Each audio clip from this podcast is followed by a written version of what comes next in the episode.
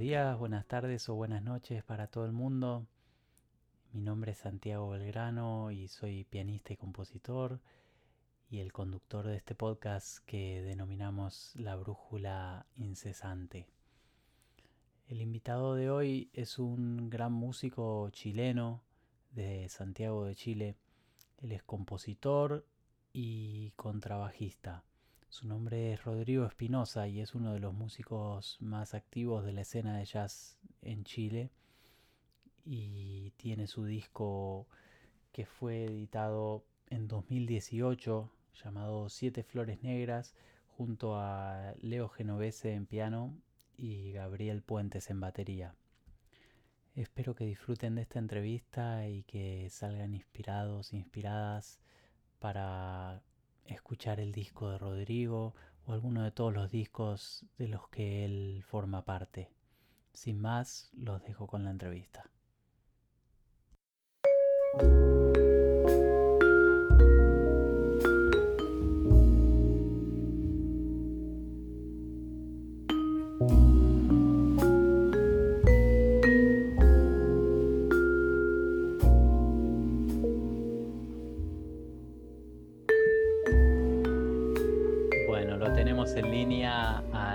Y compositor chileno Rodrigo Espinosa. Rodrigo, ¿cómo estás? Bien, ¿y tú cómo estás, Santi? Bien, todo bien, tanto tiempo. Harto tiempo. ¿Cómo, cómo llevas la, vida en tiempos de coronavirus, en tiempos de COVID desde Chile? Está difícil. Desde el viernes pusieron cuarentena total en, la región. Mm. Hay como no sé si son 13 o 15 comunas que, de 20 que están cerradas. ¿Vos estás en Santiago? En Santiago, región metropolitana. Sí, estoy en la comuna de Macul. ¿Y cómo es la situación para los músicos? Eh, supongo que como en todos lados. Sí, está todo cerrado, no, ningún boliche abierto. No se puede salir ni a la esquina, tienes que pedir permiso a la policía la policía está controlando las calles, ¿no? Está todo difícil, tiempos difíciles. Claro, ¿y las clases online o, algo así está saliendo? O... Sí, en eso, en eso estamos. Clases online vía Zoom o otras plataformas virtuales. Pero también se ha, se ha, dado de que se empiezan a grabar videos y después se mezclan. ¿Qué está pasando en las redes sociales? Acá también se está haciendo. De hecho, celebramos el, el Día Internacional del Jazz. y, hicimos varios videos de ese tipo, colaboraciones. El 30 de abril, ¿no? El 30 de abril, claro, claro. Sí. Y ahí también apoyando al, al, boliche que como que todos hemos crecido en el club de jazz que se llama Telonius Chile, que está cerrado mm, desde, bueno, desde que empezó todo esto. Y el semestre pasado, 2019, segundo semestre, acá hubo un estallido social grande. Sí, claro. Y también el club de Erwin, Erwin es el dueño, eh, eh, tuvo momentos complicados también. Entonces, era un poco también celebrar el Día Internacional y darle un apoyo al, hmm. poliche, ¿no? Sí, y sí, bueno, eso, ¿no? Es un, un periodo, un año, dos años en realidad, eh, sí, complicados, imagino, entonces para, los músicos allá con, todo esto, el estallido social, que bueno, me imagino que vino con un parate de la actividad también importante, ¿no? Y ahora... Y... Está difícil. Hmm. Y bueno, pero a pesar de eso, están los proyectos y estuviste componiendo, tocando, ¿qué estuviste haciendo? Em, he estado practicando el instrumento, estudiando, básicamente. Componiendo no mucho, la verdad. Mm. No, estudiando. Bueno, y em, para, para tu disco, el último disco que sacaste, que es, tengo entendido, el único a tu nombre, ¿verdad? Siete Flores Negras. Mi primer trabajo, claro. Y ese, ahí sí que te pusiste a componer. Eso es todo tuyo. Sí, Sí, y ahí fue un poco un poco bajo presión, ¿no? Hmm. Porque supe que venían los chiquillos, venía el, Gabriel desde México y venía Leo, No me acuerdo si el Leo venía. Ah, el Leo venía. Venía al Festival de Jazz de Providencia. Sí, estamos hablando de Leo Genovese. Leo Genovese y Gabriel Puentes. Sí. Eh, Gabriel vive en México, hace como 10, 12 años, y Leo está en, en Brooklyn viendo. Sí, vecino acá. Ah, sí, pues verdad, verdad. y mm, bueno, supe que venían y era, era en enero. Y yo los contacté a fines de noviembre y no tenía mucho material, de hecho, tenía, hmm. tenía casi nada. Así que ahí me senté el piano y en dos semanas, tres semanas más o menos, armé el material, se los envié y acá fue juntarnos en el estudio. Una sesión de grabación. Te obligaste a componer y ya con, con ese trío, con esos músicos en la cabeza. Sí, que habíamos trabajado antes con ellos, acá en Santiago también. Eh, el Leo ha venido con Residente varias veces, viste que trabaja con Residente, sí. banda. Y también había venido, yo había trabajado con él acá, había venido como, no sé exactamente a qué, pero tuvimos unos, unos gigs, un par de gigs. Y después con Gabriel al año siguiente también. Y al año siguiente venían nuevamente y ahí los contacté y grabamos. ¿Y cómo fue la experiencia del estudio? Y bueno, no sé, ¿llegaron a hacer alguna fecha juntos después de para presentar el disco o, o solo tuviste la, la posibilidad de grabar en estudio y nada más? Eh, um, lo que pasó esa vez fue que el boliche este que te hablaba, de Lonius, está la misma semana eh, que el Festival de Providencia. Entonces esa vez fue que agarramos un par de gigs con, con, Leo y Gabriel y después tocábamos en el Festival de Providencia con un saxofonista de acá que se llama Agustín Moya. Entonces era la misma sección. Y estuvimos tocando la música de ellos, un poco la música del, Leo, esa semana, y nos juntamos el jueves en el estudio, jueves o viernes, y vos grabaste en algún disco de Agustín también, ¿no? En ese mismo disco, claro. En ese mismo disco que tocamos en el, en el festival que se llama Paréntesis. Se llama. Sí, es un disco en vivo. Es un disco en vivo. También en Delones. Ahí va. Lo escuché, lo escuché, pero lamentablemente Spotify no te da toda esa información.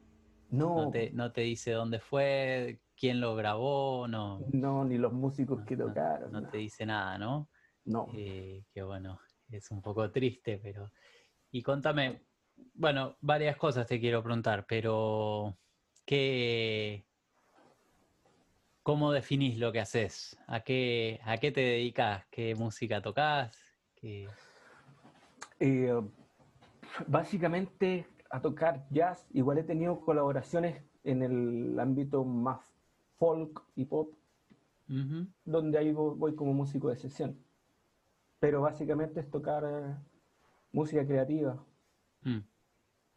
Y eh, claro, yo, yo leí, leí ese término en notas que hablaban de, tu disco, de tu música, pero bueno, no sé si en Chile está esa distinción entre, no sé si haces una distinción entre el jazz y eh, la música más eh, frío, improvisada. la escena está. Hay, hay una escena más pequeña que es de, música más free, ¿no?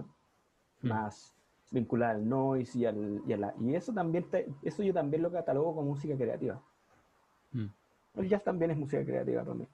Pero más free es lo, esa escena un poco más pequeña. Que hmm. hacen unos, unos festivales en invierno que se llama Nieve y Smoke y lo hacen por ahí en el centro, en un subterráneo. Bien entretenido. Hmm. ¿Y vos sos de, sos de tocar ahí también? Me han invitado a participar un par de años, sí. Hmm. Ahí va. Y bueno, ¿y cómo está la... ¿Cómo es la... Contame un poco de... Para, bueno, los que no somos de Chile, eh, ¿cómo es la escena de, de, la música creativa, del jazz en, en Chile? No sé si está todo muy centralizado en Santiago. Sí, mira, en Santiago hay, hay tres boliches donde se hace música. Está Delonius, está el Cornell y el Club de Jazz de Santiago. pero donde me muevo yo es más que nada en Telonius. Mm. en Concepción también hay una movida interesante. Concepción que es al sur de Santiago. En Valparaíso también. Mm. Eh, de hecho, allá están haciendo un ciclo que se llama. Oh, se me olvidó, pero todos los meses, los viernes lo transmiten por la radio y es como un concierto abierto para la gente. Eso está bien, está bueno. Mira, y vos sos de, eh, bueno, en general, vos y el resto de los músicos de ahí de, de Santiago, es muy común de ir yendo de un lugar para el otro así eh, todas las semanas o todos los meses o no no todas las semanas porque igual eh, nos llevan a fechas especiales. A, a, Conce o a si hay festivales y esas cosas claro. Son más ocasiones especiales. Mm. ahí va. Sí, sí, sí, bueno y cómo fue la experiencia de del disco Siete Flores Negras, eh, por lo que vi, bueno, tuvo muy buenas repercusiones, eh, fue considerado eh, por la prensa como, bueno, uno de los mejores discos del año. bueno, contame un poco vos. Sí, tuvo, bueno, lo que pasó después fue que mm, lancé el disco al año siguiente, el mismo día que grabamos. Mm. Bueno, la grabación a todo esto fue en una en la casa de un amigo, en una biblioteca donde tenía un piano. Hmm. Y lo estaba bien a mal traer, lo restauró un poco, lo afinamos y grabamos ahí. Una sesión, una tarde, fue más o menos mediodía. Y lo lanzamos al año siguiente, que coincidía con la venida de, estos dos, de nuevo. Hmm. Y salió, lo postulé a los premios, hay unos premios acá que se llaman premios Pulsar. Hmm y quedé seleccionado. Primero no, lo admitieron el disco porque pensaron, o la comisión evaluadora mm. consideró que era un disco de jazz fusión. Y el sello por el que saqué el, el, trabajo eh, apeló y volvió a entrar de nuevo a, la evaluación con todos los discos que estaban mm. postulando y quedé en la, en la nómina final. O sea, no te querían aceptar como jazz. Claro. Está bien. Bueno, pasa en todos lados el, la policía de... claro, claro. La policía estilística. Así es. Así que bien, bien. Tu, buena, buena evaluación, tuvo bien evaluado el trabajo, por, lo menos. ¿Y vos quedaste contento? Sí, sí. Quedé satisfecho con el trabajo y con, planes de hacer un segundo en algún momento cercano? Sí, venía trabajando hasta el año pasado, claro, porque no se puede tocar más, mm. con un formato nuevo, un formato que es dos tenores, batería y contrabajo. Y estaba escribiendo para ese formato, ya me disponía a grabar, pero eh, sí. el estallido social y ahora la, ¿Quiénes, ¿Quiénes son los músicos? Está Agustín Moya en tenor. Está mm, Claudio Rubio en el otro tenor y, soprano. Y en batería estaba Nelson Oliva.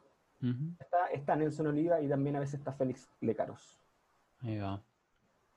Bueno, bien. Y contame, ¿en, ¿en qué momento de tu vida empezaste a, a identificarte como, bueno, yo quiero ser un músico de jazz, quiero ser contrabajista de, y tocar esta música? Mm, cuando chico uno tiene bandas de rock y todo eso, ¿no? Y de ahí entré a estudiar al conservatorio de la Universidad de Chile.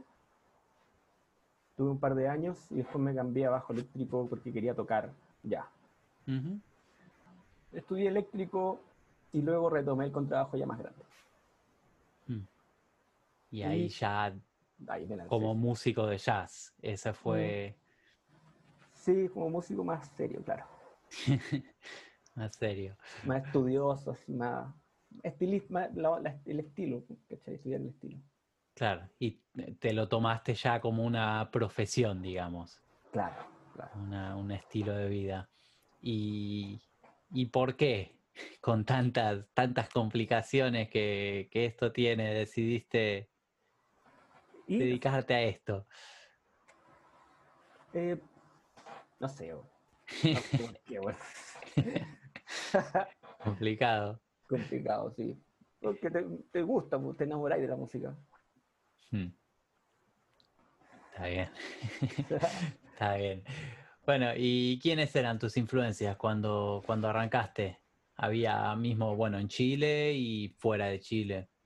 En Chile estaban, estaba tocando, eh, en ese tiempo estaba Rodrigo Galarce, contrabajista, estaba Pablo Menares también, contrabajista. Y también hay otros músicos, muchos músicos que no necesariamente son contrabajistas, o bajistas eléctricos, está Guistan Galvez también, que es un monstruo. Y mis colegas, pues. Terminaste siendo eh, colega de, bueno, los que te influenciaban de chicos, digamos. Claro, claro. Y bueno, ¿quiénes? Estos que, ya mencionaste, los que grabaste discos. Con todos los que, he trabajado, claro. Sí. Qué bueno. Qué bueno. ¿Y quiénes fueron tus maestros? Ahí, bueno, contabas que empezaste a estudiar. Eh, mis maestros en el conservatorio. Mira, empecé con un maestro que nos dejó, el, conservatorio se dividía en dos grupos de contrabajistas y dos profesores. El profesor que tuve no me acuerdo el nombre, y han pasado muchos años, y nos dejó, él encontró trabajo en, la orquesta y dejó el, a, los, a, los, alumnos eh, votados. Pues entonces nos, topó, hmm. nos tomó la Alejandra Santa Cruz, profesora de la universidad en ese tiempo. Y ella nos formó, o sea, ella nos estaba formando, pero yo decidí cambiarme de escuela.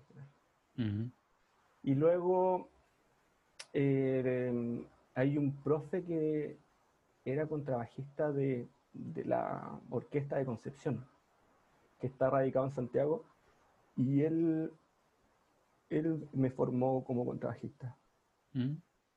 Pero todo esto que estás hablando es más eh, en el mundo académico, clásico. Clásico, popular. Este, este, este profe se dedica a tocar piano ahora, es pianista de jazz. Estudió mucho, o sea, trabajó muchos años como contrabajista, tiene formación clásica, entonces me formaba eh, entre clásico y popular. Me enseñaba Ahí va. Y después no, no hiciste mucho más, mucho más que eso, digamos, de a nivel maestro, profes, clases. Mm, sí, después tomaba clases de armonía con profesores eh, de acá. Mauricio Rodríguez me, dio clases de armonía. También casi individuales. Ahí va. Sí, sí clases de contrapunto también tuve. un, profe acá que se llama Aliocha Provera. Ahí va. Y bueno, y también tuviste tus eh, semanitas acá tomando algunas clases en Nueva York también. Eh, sí, donde nos conocimos. Y con, bueno, ¿cómo, ¿cómo fue esa experiencia? Súper enriquecedora, súper bien.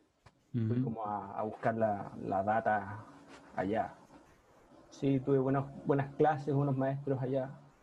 El que más recuerdo con cariño es a, Michael Formanek. muy, muy buen profe, buen guía en ese tiempo que estuvimos allá. Mm. Y lo que me acuerdo también con cariño fue una sesión que tuve con Tony, con Tony Malaby.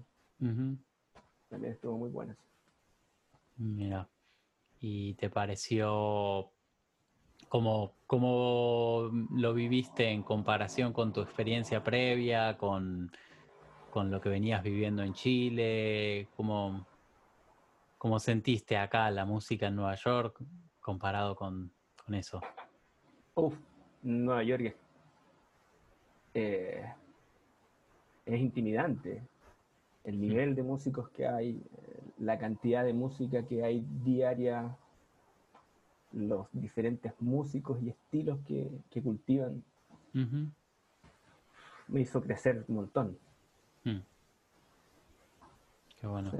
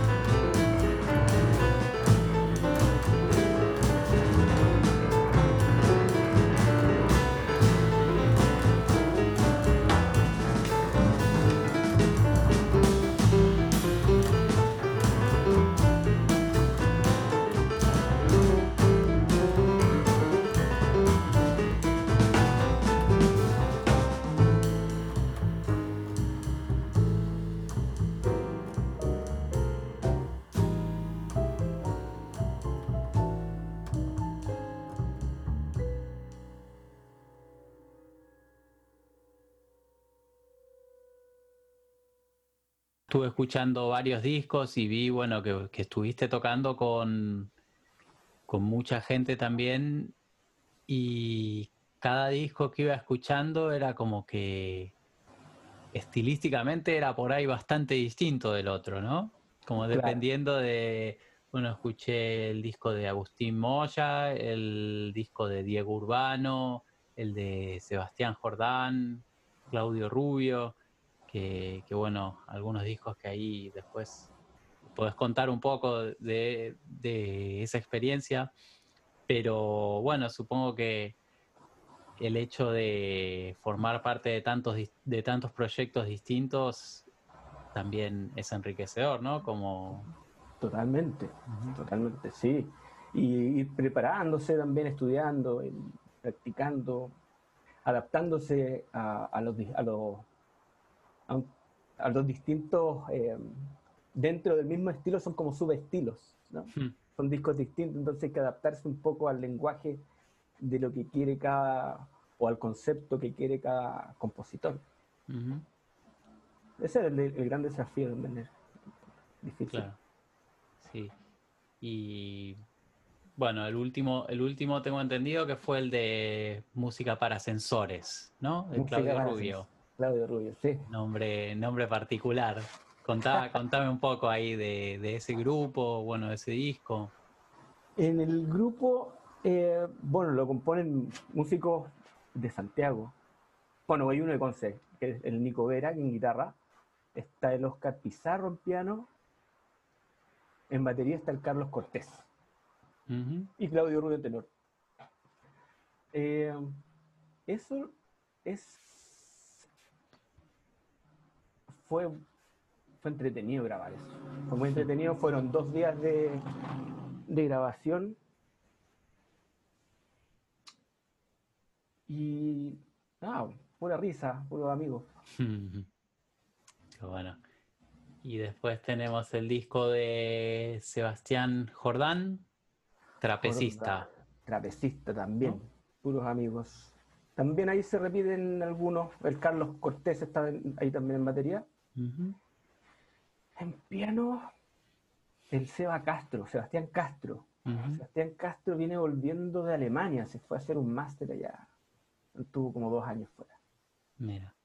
Sí, también grata experiencia. Buenos amigos también. Ahí va. Y después, bueno, eh, hay algo de Diego Urbano, ¿no? Que, bueno, tremendo músico. También están algunos discos de, músicos argentinos también, Diego. Claro, eh, claro, claro, Diego. ¿Cómo fue la experiencia de, grabar con él? Puta, mortal también, mortal. Todos, todos han sido, todos son muy buenos músicos con todos los que he grabado. Y este en particular me, eh, es un musicazo, talentosísimo. Hmm. Y nada, no me acuerdo dónde grabamos eso. Hmm. Creo que fue muy, muy improvisado todo. Se grabó, el mismo editó el disco Em, pero entretenido. Harta libertad. en algún momento hicimos un doble trío con él. Eh, venían músicos de. ¿Supiste que Dios estuvo en, en Thelonious Monk, no? Sí. Claro, entonces en la competición, eh, bueno, en el instituto, ¿no? Eh, sí. Y ahí grabó eh, su disco, un disco a trío también, con Anna Butters, bajista, y Jonathan Pinzón, baterista. Y los trajo acá y junto a los dos tríos y, tocamos ahí, tuvimos un desmadre hmm. muy entretenido. ¿Cómo fue la experiencia de tocar con otro contrabajista y otra y dos bateristas? Entretenido, ahí haciendo trading, cambiando las secciones, o sea, como cruzándolas y de pronto tocando todos juntos. ¿Y te sentías cómodo? Eh, sí. No, no, te costó a eso, eh, como acostumbrarse a, bueno, es, es algo que no pasa en, en, todo, en todos tus conciertos, me imagino, tener otro contrabajista al lado. No, no. Ahí nos íbamos, turnando, ¿no? Em, y también con, con, el, con, los bateristas se, iban turnando y nos íbamos cruzando y acompañando. Pero entretenido, o sea, cambiar, eh, porque son bateros distintos, eran bateros distintos. Son en, ese, en ese disco grabó Andy Baeza y Valentino Baos, sintetizador. Ajá. Y claro, Andy es diferente a Jonathan en, cuanto a su ancho de beat y su manera de tocar, su playing.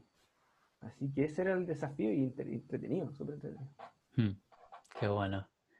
Bueno, ¿y cómo te ves eh, de acá a futuro, cuando, cuando termine todo esto? Eh, ¿qué, planes tenés? ¿Qué, ¿Qué, te gustaría poder, poder hacer en los próximos meses o años? Sí, no sé si en los próximos meses vamos a estar muy libres, ¿no? Hmm pero mm, seguir tocando, seguir componiendo, ver si puedo mm, también ir a mostrar mi trabajo afuera, seguir estudiando. ¿No fuiste nunca a tocar a Argentina todavía? Sí, pero fui hace mucho tiempo, como el 2012, al Colón de Mar del Plata. Ah, mira. Sí, fuimos con, también con músicos de acá y conocimos la escena de allá de Mar del Plata y, ahí tuvimos algunas sesiones. Festival de, de, Festival de Jazz de Mar, de Mar del Plata. Sí, sí, sí. En diciembre o noviembre en general, sí. Sí, por ahí fui un año y al siguiente fuimos al Colón, de allá de Mar del Plata. Y ahí tocamos con músicos de allá y éramos como nueve músicos. Eso también estuvo entretenido. Y otros países de, de Latinoamérica, eh, ¿Cómo es, mm. cómo es esa, no sé qué tanto tuviste, bueno, la experiencia de ir por ahí a Brasil, a Uruguay, a tocar? No, no he ido a Uruguay eh, ni a Brasil, no, no han salido festivales como invitaciones para allá. Lo que sí hace un año fui con, la gente del trapecista, de Sebastián Jordán Quinteto. Sí. Fuimos a Puerto Príncipe, al festival de jazz de allá de Haití. Ah, qué bueno. Sí. cómo, ¿Cómo estuvo esa experiencia? Uf, impresionante igual. 2019. No, fue 2016, por ahí. Ah, ah, ok. Ya hace un tiempo. Sí, hace un tiempo y de hecho estaba el, pueblo igual estaba golpeado porque había tenido un terremoto. Em, estaba intervenido por, eh, por militares, por la policía. O sea, la primera lo primero que vi cuando nos bajamos, salimos del aeropuerto, una caravana de tanques, mm. el pueblo como el suelo, las murallas en el suelo. El pueblo en general no tenía agua potable ni luz, entonces igual fue chocante. Sí. Y, claro, el, festival lo hacen en un lugar aparte, en un hotel, hmm. en otro lado. Claro, otro, otro planeta, ¿no? Sí, sí, sí. Entonces eso choca un poco. Sí. Pero buena experiencia buena experiencia. Andaba Yellow Jackets ese año. Mm. Mira. Bueno, dentro de hartas apartos grupos más y dura como una semana ese festival. Claro, es un festival grande, ¿no? Sí. Sí. Qué bueno. Qué bueno. Bueno, y eh, sí, para ir terminando, eh, siempre al final le pregunto a todos los entrevistados, a todas las entrevistadas, eh, por alguna recomendación de algún disco o alguna película o algún libro. Eh, yo me, olvidé de, comentarte esto antes de la entrevista, pero si se te ocurre, si se te ocurre alguno ahora. ya, a ver, no sé, algo, algo estuve escuchando un disco de Ornette Coleman. A dúo con Charlie Hayden. Ah, Soapsats. Soapsats, sí. Ese es como del 74, 75. Muy buen disco. Mary Hartman. Sí, es un programa de televisión. Sí, no, sé si, si tuviste la, la chance de escuchar eh, la canción original. Sí, Sí, sí, sí, eh, es, es increíble una vez que una vez que escucha que uno escucha eso, compararlo con, con la versión de Hayden y Ornette, ¿no? Uh, increíble, sí. Qué creatividad. Sí, la comunicación que tienen esos dos, la intuición que tiene eh, Hayden, intuición, el criterio, a dónde lleva la, mm. dónde lleva la música, cómo acompaña, cómo es medio telepático. ¿Es una de, tus mayores influencias, eh, Hayden? Dentro de sí, sí, me gusta mucho. Me gusta mucho. Su sonido también. Hmm. Pero sus ideas melódicas y, el, gusto como con las notas que ocupa. Es increíble. Y, si no, ¿Ah? Y, ya que estábamos hablando de esto ahora, de, las influencias, sino que qué otro contrabajista ves así como un, bueno, un modelo a seguir o, una influencia muy importante? Mm. Garrison. Me acuerdo un disco que me pasaron hace unos años atrás, que es Likonitz Quinteto. Live at the Half Note. Sí. Con Bill Evans. Ajá. Eh, Paul Motion. Y Warren March. Warren March. Y está Jimmy Garrison ahí. Tocando standards y un, poco fuera del contexto que es Coltrane. Y también muy interesante, una roca, y cómo camina la sección. Una sección que no sé si se volvió a repetir, la sección rítmica esa. Hmm. No se me ocurre así al... No, pero ahí también hay harta data como de, de cómo, no sé, líneas melódicas de, de Jimmy, eh, cómo aborda acordes y qué sé yo, cómo enlaza. Qué bueno. Está, buenísimo ese disco. Y claro, el, personal es increíble. Sí, Sí, ni hablar. Bueno, ahí tenemos dos discos recomendados, entonces no sé si quieres agregar algún otro disco o alguna película, algún libro. Ah, libro, a ver, otro disco puede ser, a ver. Em, este, estuve pegado con este disco. Eh, Paul Blay con Gary Peacock a Ahí va. Em, Mindful. Eh, ¿Cómo se llama ese disco? mindset. Mindset. Mira. Sí, a dúo también. No recuerdo. Sé que tiene uno que se llama, bueno, With Gary Peacock, pero no es a dúo, ¿no? Es en trío. Ya, ya. Busca eh, este dúo, es muy bueno. Bueno, lo, voy a, lo vamos a buscar ahí. Mm.